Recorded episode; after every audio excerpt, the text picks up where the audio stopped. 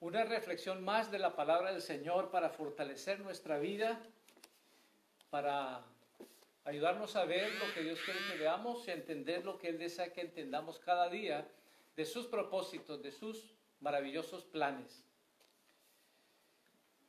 Esta reflexión la he llamado expectativas humanas y propósitos de Dios. O pensaba expectativas humanas versus propósitos de Dios. Es decir, las expectativas humanas son unas y los propósitos de Dios muchas veces son muy diferentes a las expectativas que tenemos. O más bien nuestras expectativas no siempre son conforme a los propósitos de Dios. Y es lo que quisiera compartir en esta mañana. Todos tenemos expectativas en todas las cosas. Una expectativa es el deseo de que las cosas sucedan como quisiéramos, o como esperamos, o como deseamos. Y está bien que tengamos expectativas. Sin embargo, tenemos que tener en cuenta que también Dios tiene propósitos con lo que Él permite y lo que Dios tiene para nosotros. Y sobre todo, que sus propósitos son mucho mejor que nuestras expectativas. No siempre las cosas van a salir como pensamos. No siempre las cosas van a suceder como quisiéramos. Y entonces ahí es donde, tenemos que asegurarnos que nuestras expectativas no sean tan por encima de la voluntad de Dios o de, los propósitos de Dios. Está bien tener las expectativas, pero a su vez reconocer que la última palabra la tiene el Señor. Y como el Señor decida que algo suceda, eso es mejor siempre. Y hay muchos ejemplos en la palabra de Dios. Bueno, quisiera leer en, en Romanos capítulo 8, versículo 28 y 29. Romanos 8, 28 y 29 es uno de esos versículos que necesitamos memorizarlos. Porque en cualquier momento esa palabra memorizada va a darnos claridad de alguna situación. Y Romanos capítulo 8, versículos 28 y 29 dice, y sabemos que los que aman a Dios, todas las cosas les ayudan para bien conforme al propósito para el cual fueron llamados. Y sabemos, no dice, puede ser que sí, no dice y sabemos. Podemos estar completamente seguros.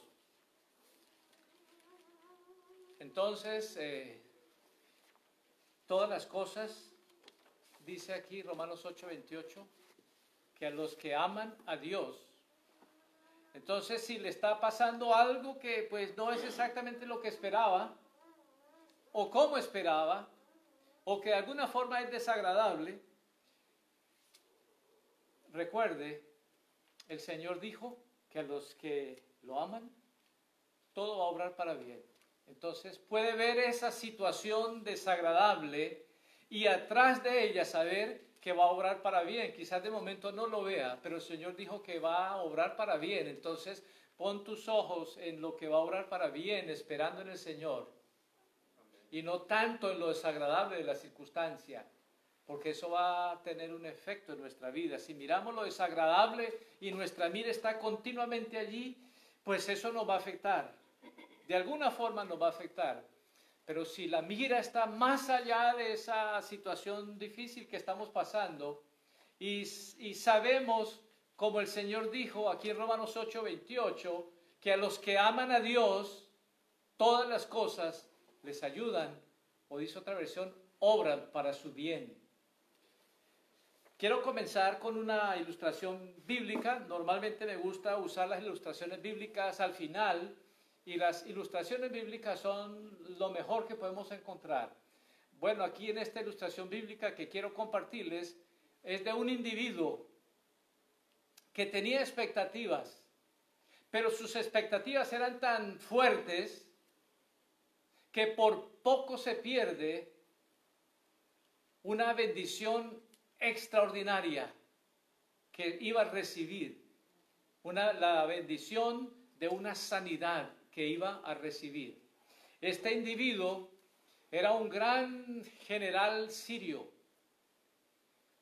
y una de las siervas que eran hebreas se habían sido llevadas allí a Siria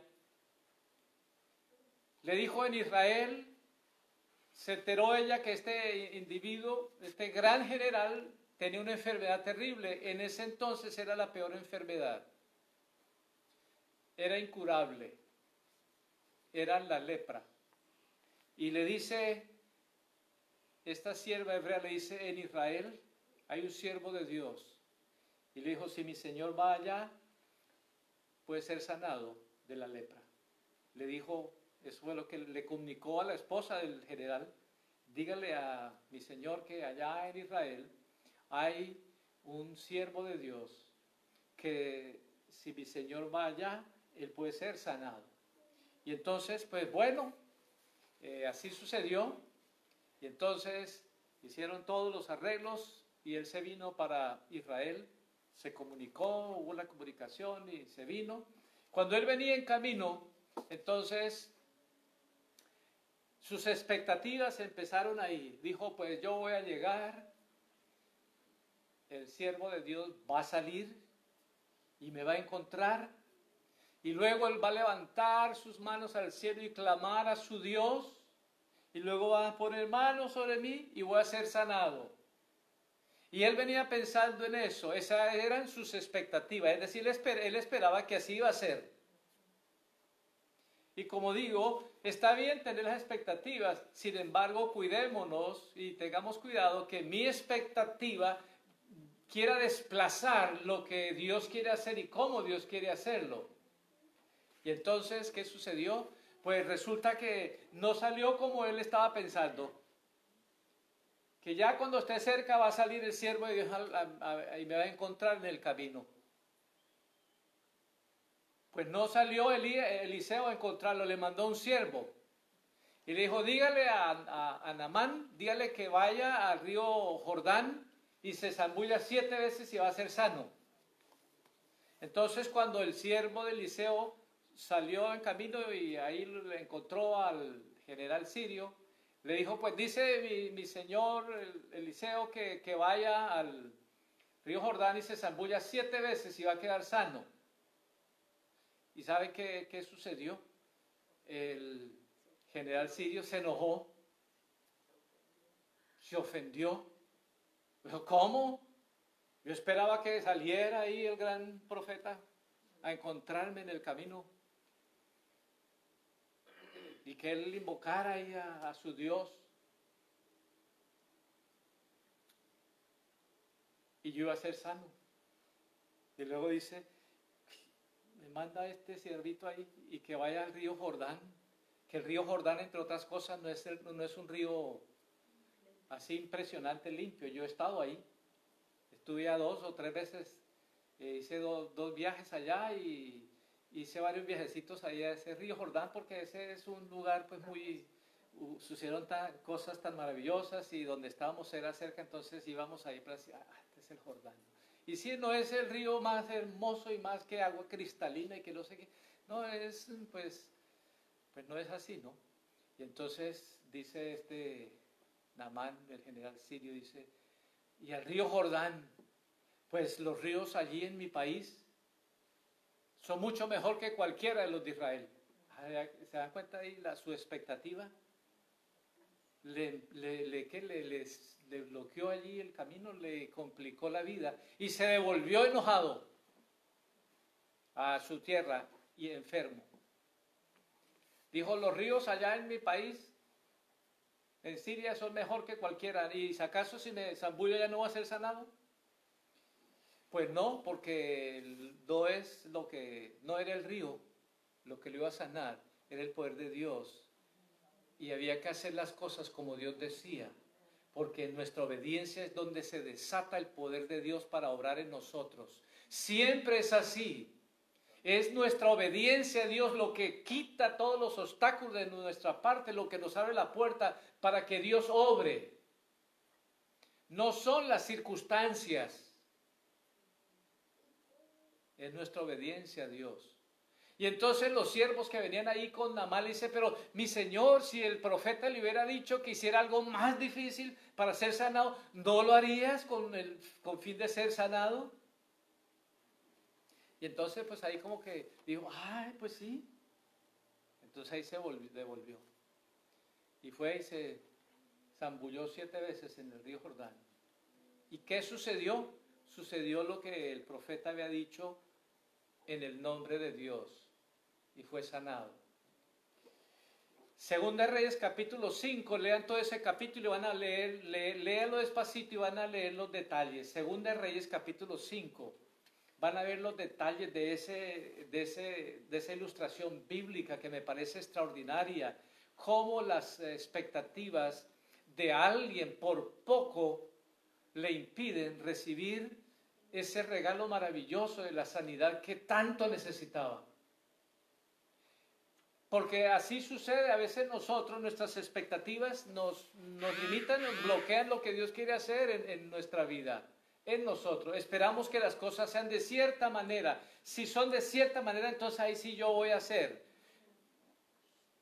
Pero no funciona así. Mejor es, nos humillamos ante el Señor, no importa cómo son las situaciones, de la forma que sea, Señor, yo estoy dispuesto a hacer mi parte, a dar, a, a dar los pasos que tengo que dar. No importa si las circunstancias me favorecen, parece que me favorecen o no. No importa si las circunstancias como que sí es como yo quiero,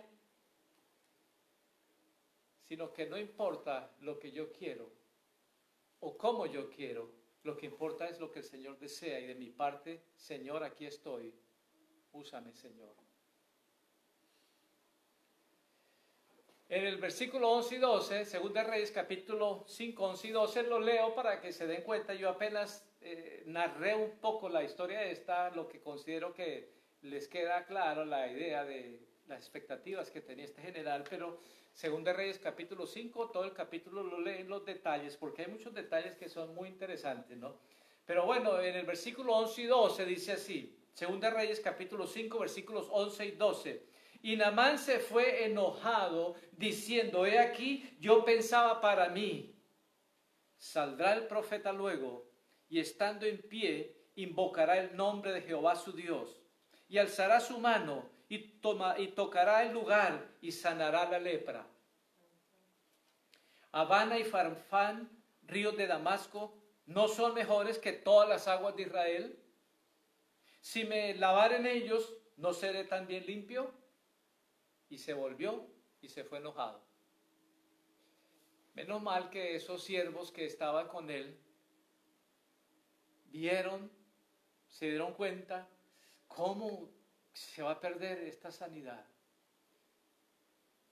Y eh, Dios los usó a ellos para quitarle un poquito la venda y decirle tus expectativas, tírelas lejos. Lo más importante es lo que yo quiero hacer, lo que Dios quería hacer.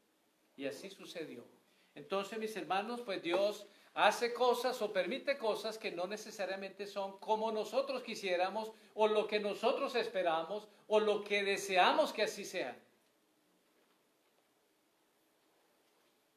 Pero recuerden, siempre hay un propósito bueno de parte de Dios.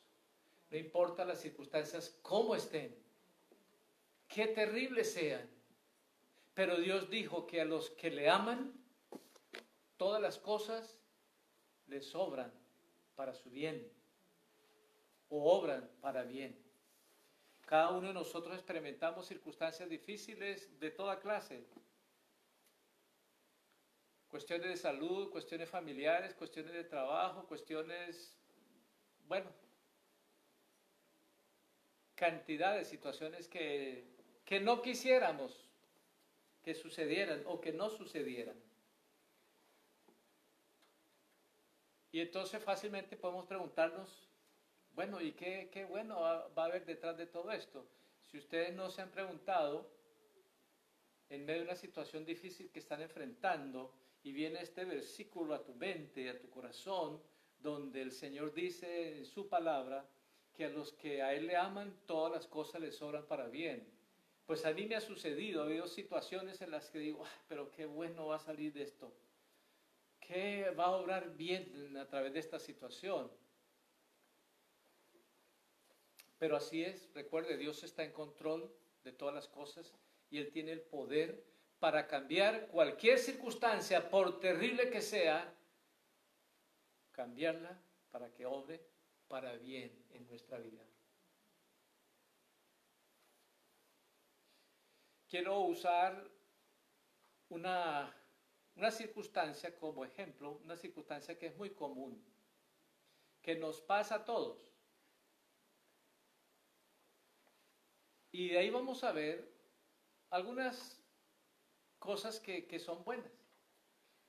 Entonces, esta circunstancia cualquier persona ya la ha experimentado. Y es la de perder el trabajo. Creo que en algún momento todos hemos perdido nuestro trabajo.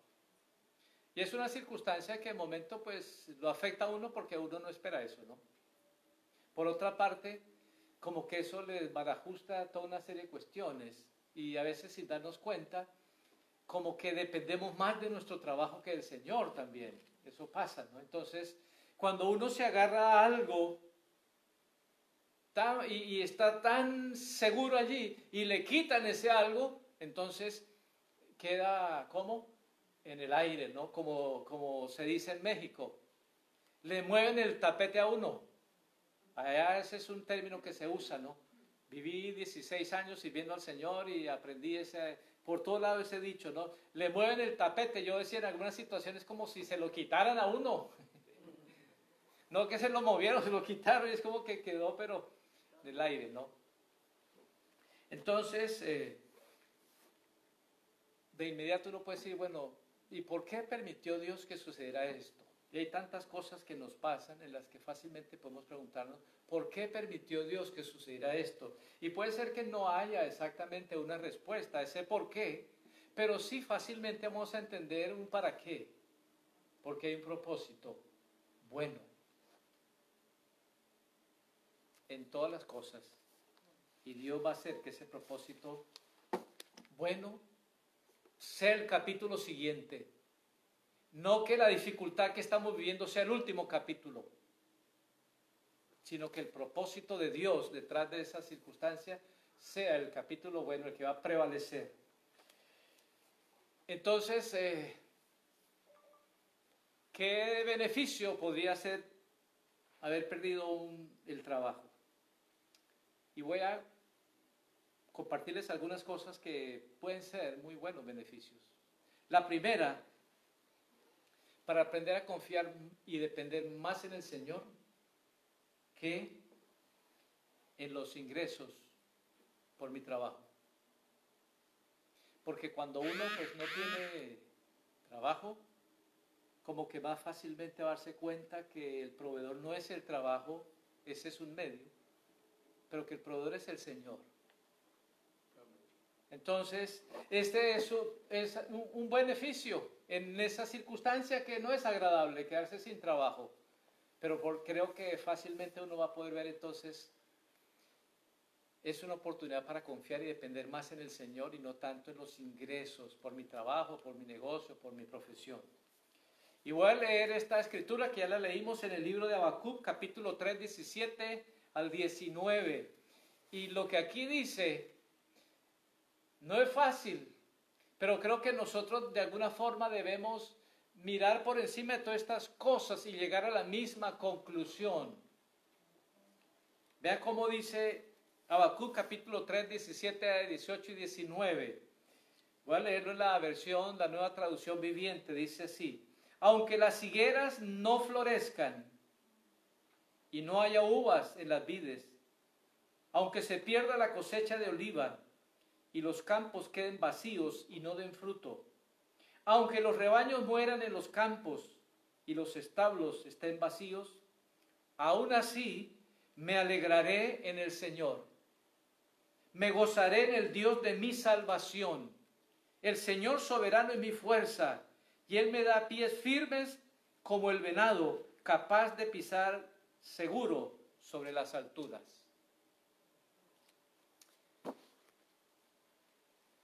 Pues bueno, dije, porque me pongo a pensar, digo, pues aquí está diciendo que aunque nada de aquello que es tan necesario y la analogía que usa es, era el medio que en esa época se, pues Dios usaba para proveer, pero que aunque no haya esto allí, sin embargo, aquí dice yo con todo, aunque no haya, aunque la higuera no florezca, aunque no haya vides, aunque no los olivos no den fruto, aunque los ganados se mueran, aunque queden vacíos los establos,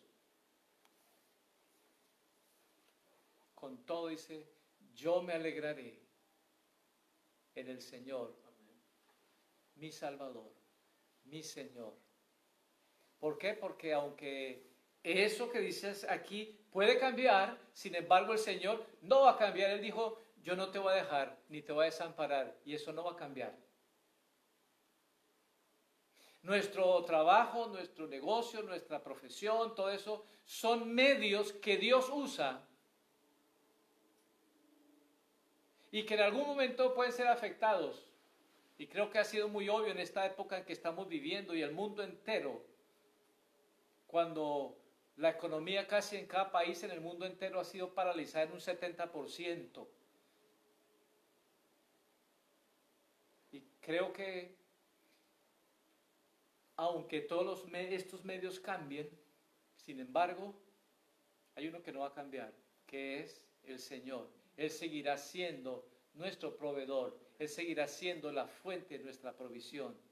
Agradecemos al Señor por el trabajo, por el negocio, por la profesión, por los medios que Dios esté usando para proveernos, para bendecirnos. Pero estamos más confiados y debemos estar más agarrados, más confiados, más seguros en el Señor, porque los medios en cualquier momento van a cambiar. El trabajo, el negocio, la profesión, todo eso que es, un medio o medios que Dios usa para proveernos, en cualquier momento pueden ser afectados o pueden cambiar. Pero si ustedes y yo tenemos esta confianza y seguridad y dependencia total en el Señor como nuestro proveedor, Él no va a cambiar, Él va a seguir proveyendo, Él no nos va a dejar solos, no nos va a desamparar. Entonces, en medio de haber perdido el empleo, el negocio, el trabajo, lo que sea, podemos seguir confiados y seguros con todo, aún sin trabajo, aún sin negocio, aún sin este ingreso, con todo yo me alegraré en mi Señor Dios Todopoderoso.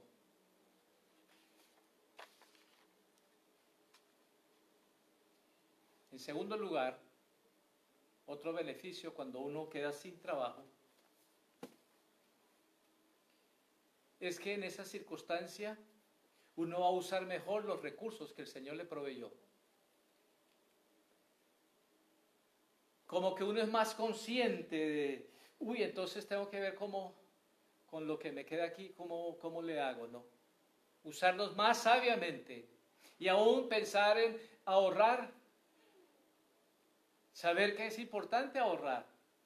Porque en cualquier momento si no, si cambió el medio que Dios está usando, que podría ser un trabajo, podría ser un negocio, podría ser la profesión, la carrera de uno, si eso en algún momento es afectado o de momento temporalmente ya no hay ese ingreso, entonces si ahorré, pues bueno, ahí hay un, hay un qué, como algunos dicen en algunos lugares, hay un colchoncito ahí de donde pues poder uno apoyarse, ¿no? Dice así Proverbios capítulo 21, versículo 20, tesoro precioso y aceite hay en la casa del sabio. Proverbios 21, 20, tesoro precioso y aceite hay en la casa del sabio. Mas el hombre insensato todo lo malgasta. Aquí dice que el sabio, en otras palabras, ahorra. Y en su casa siempre va a haber aceite, dice. y algo valioso como es las necesidades básicas proveídas ahí por un tiempo. Pero aquí está hablando acerca del sabio, es alguien que no gasta todo, pero que ahorra. Y luego dice el insensato, otra versión dice el necio, todo lo malgasta. Entonces, es una buena lección la que se puede aprender en medio de esa circunstancia cuando, cuando uno se queda sin empleo. Ahí entonces se da cuenta de que pues yo estaba usando y gastando y no pensando en ahorrar y pensando que siempre voy a tener este ingreso y eso entonces nos hace reflexionar y es una buena lección para aprender. Isaías 55.2, otro versículo que también es eh, de acuerdo a esto que estamos hablando, eh, nos hace reflexionar. Dice así Isaías 55.2, ¿por qué gastáis el dinero en lo que no es pan? Porque sí, gastamos el dinero en cuestiones que en realidad ni son necesarias. ¿Por qué gastáis el dinero en lo que no es pan y vuestro salario en lo que no sacia? Escúchenme atentamente y comed lo que es bueno, y se deleitará vuestra alma en abundancia. Entonces el sabio busca, es consciente de usar bien los recursos que el Señor les dio. El necio, pues, lo malgasta todo. Otro beneficio, cuando uno se queda sin empleo, sin trabajo, es que ese, ese es un tiempo en el cual tienes la oportunidad de pasarlo más con su familia, con sus hijos, con su esposa, con su familia. A veces nos afanamos tanto por tantas cosas que perdemos de vista lo que es de prioridad. Y lo más valioso que el Señor nos encomendó. Después de la salvación, que es un regalo que nos dio, es lo más valioso, pero después de la salvación, lo más valioso que Él nos encomendó es nuestra familia. Es lo más valioso. ¿Por qué? Porque no importa qué pase, tus padres van a ser tus padres siempre, tus hermanos van a ser tus hermanos siempre, tus hijos van a ser tus hijos siempre, tu cónyuge, tu esposa, tu esposo, pues en el plan de Dios es para que ellos lo sean también así, siempre estén allí. Entonces es lo más valioso que Dios nos confió. Pero en la época en que estamos viviendo, hoy en día desafortunadamente, los trabajos están tomando todo el tiempo en la vida de las personas y todos sus esfuerzos y toda su atención y ha llegado a ser la prioridad número uno. Trabajar, trabajar, trabajar. Ya no trabajamos para vivir como es bíblicamente el concepto, sino más bien vivimos para trabajar. Como que eso es todo en la vida. Pero no es todo en la vida. Es una parte, sí es importante, pero no es todo en la vida y es una parte. Salmo 127, versículos 3 y 4 dice, He aquí herencia del Señor son los hijos. Cosa de gran estima es el fruto del vientre como flechas en la mano del guerrero, así son los hijos habidos en la juventud. En la época que estamos viviendo, en realidad creo que esta es una, una, una reflexión para tomar muy en serio y no dejar que tantas distracciones nos hagan perder de vista lo que es de prioridad, que es primero buscar al Señor y después nuestra familia entra en esa prioridad número dos y después lo demás. San Lucas capítulo 21, versículo 34 dice así. Lucas 21, 34. Tengan cuidado, no sea que se les endurezca el corazón. Con vicios, y aquí menciona tres cosas que dice que endurecen el corazón. Con vicios, con embriagueces y las preocupaciones de esta vida. Ahí entra todo. Vicios, el que sea, es una distracción. Luego que dice embriaguez, pues más, ¿no? Porque ahí como que, ahí ni se piensa, ni se razona, con claridad. Y luego dice, y las preocupaciones de esta vida. Estas tres cosas endurecen el corazón de cualquiera, cristiano o no cristiano, creyente o no creyente, un seguidor de Cristo no. Pero si le da espacio a cualquier, alguna de estas cosas, van a endurecer el corazón. Cualquiera de estas tres cosas. Por eso dice, tengan cuidado, no sea que se les endurezca el corazón. Y dentro de esas tres cosas, una de ellas es las preocupaciones de la vida. Que no permitamos que las preocupaciones de la vida nos hagan indiferentes al orden de prioridades que Dios nos estableció. San Mateo capítulo 22, versículos 37 al 39. Allí el Señor dijo, cuando le, dije, le preguntaron los fariseos, ¿y cuál es el mandamiento más importante? Él dijo, amar al Señor por sobre todas las cosas. Amar a Dios con todo tu corazón, con toda tu alma, con toda tu mente y con todas tus fuerzas. Y a tu prójimo como a ti mismo. Primero Dios, segundo mi prójimo y en tercer lugar yo. Desafortunadamente este orden de prioridades está invertido, ¿no? Y vivimos en una época donde en esta cultura está tan central el individuo que primero soy yo y después yo y, y si queda algo también yo, porque de ahí no sale.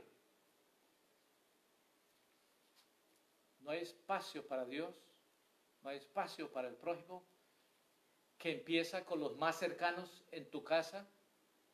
No hay tiempo para Dios, no hay tiempo para tu prójimo, los más cercanos en tu casa, porque está todo centrado en uno mismo y la cultura está arrastrándolo sin que se dé cuenta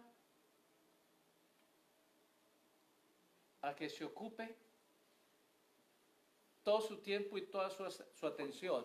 Eh, y una de las cosas es el trabajo. En esta época que estamos viviendo es bastante difícil para todo el mundo, para los niños, los matrimonios, para los jóvenes. Y creo que para los jóvenes todavía es más difícil. Los que tienen hijos jóvenes, yo quisiera animarles a que tengan mucha paciencia con ellos. Mucha paciencia con ellos. No son perfectos, pues como nosotros tampoco somos perfectos, pero por alguna razón parece que, y yo digo como padre porque tengo cinco hijos, y pues viví esa experiencia maravillosa con ellos desde verlos nacer y crecer y ser adolescentes, ahora ya casados y todo, pero de repente un día me di cuenta que yo esperaba que mis hijos fueran perfectos, que donde quiera que estuvieran y todo era como, como que perfecto, ¿no? Y le dije, pues si yo no soy perfecto, ¿cómo puedo esperar que ellos sí sean perfectos? Yo fallo en tantas cosas, pues de ahí dije, pues no, hay que cambiar esta perspectiva, no esperar que ellos sean perfectos. Entonces, tenerle mucha paciencia, hay que rogar al Señor que nos dé mucha sabiduría con nuestros hijos para poder entender cómo guiarles en el tiempo que todavía están bajo nuestro nuestro cuidado, cuando dependen totalmente de nosotros y luego en la medida que van creciendo, los dos en adelante por ahí empiezan ya ellos a tener su propia manera de pensar y ahí nos damos cuenta, mm, no es como yo pienso, bueno, necesitamos que el Señor nos dé también mucha comprensión. No lo vamos a entender, porque es otra generación, pero sí los podemos comprender. Ellos ven las cosas de una manera y nosotros de otra pero tenemos que comprender, es otra generación, eh, no soy yo, y poder comprenderlos. Y sobre todo mucha oración, el Señor los guarde, el Señor los guíe, que el Señor los proteja. Los jóvenes están hoy expuestos a tantas malas influencias que los quieren empujar en la dirección equivocada, en el camino equivocado y tomando decisiones equivocadas. Necesitamos orar mucho por ellos.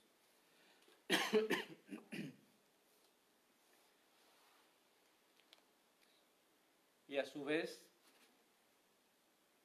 hoy en día tienen el acceso fácil a tantas cosas que es muy difícil para ellos. Nosotros en nuestros días no tenemos acceso a tantas cosas, de niños y jovencitos. No la tuvimos tan difícil, pero ellos sí la tienen difícil hoy. Y luego valores para la vida, pues cada vez más extraviados y menospreciados. Entonces necesitamos pasar tiempo con ellos, interesándonos cómo están, qué necesitan, qué les sucede, Un punto más quiero compartir y termino esta reflexión. Cuando uno se encuentra enfrentando una circunstancia difícil, como mencioné, quizás la pérdida del trabajo, del empleo, es una muy buena oportunidad para poder darle a nuestros hijos un buen ejemplo. Cómo reaccionamos ante esa situación de quedar sin empleo, sin trabajo? Nos eh, afanamos, nos preocupamos, nos desesperamos y ahí estamos en casa tronándonos los dedos, y los hijos están viéndonos, quedó sin trabajo, ¡ay, qué terrible!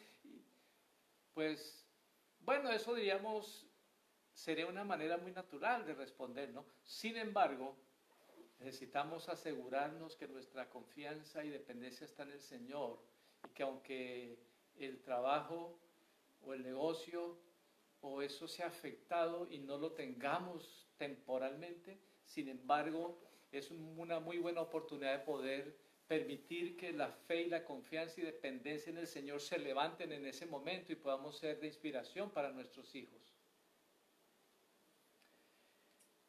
Que ellos vean ¿Dónde está nuestra fe y nuestra confianza puesta? Porque cuando ellos se enfrenten dificultades también van a recordarlo, van a verlo. Mi papá, mi mamá, cuando enfrentaron situaciones difíciles, ellos confiaban en Dios, clamaron a Dios y ellos estaban en paz.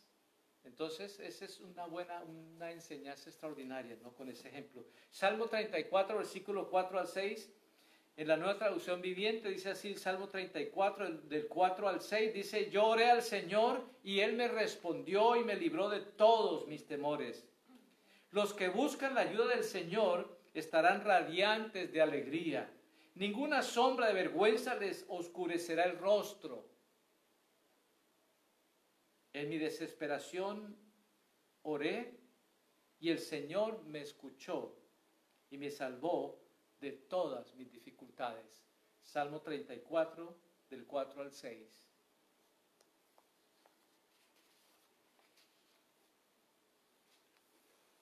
Mateo 6, 31 al 33.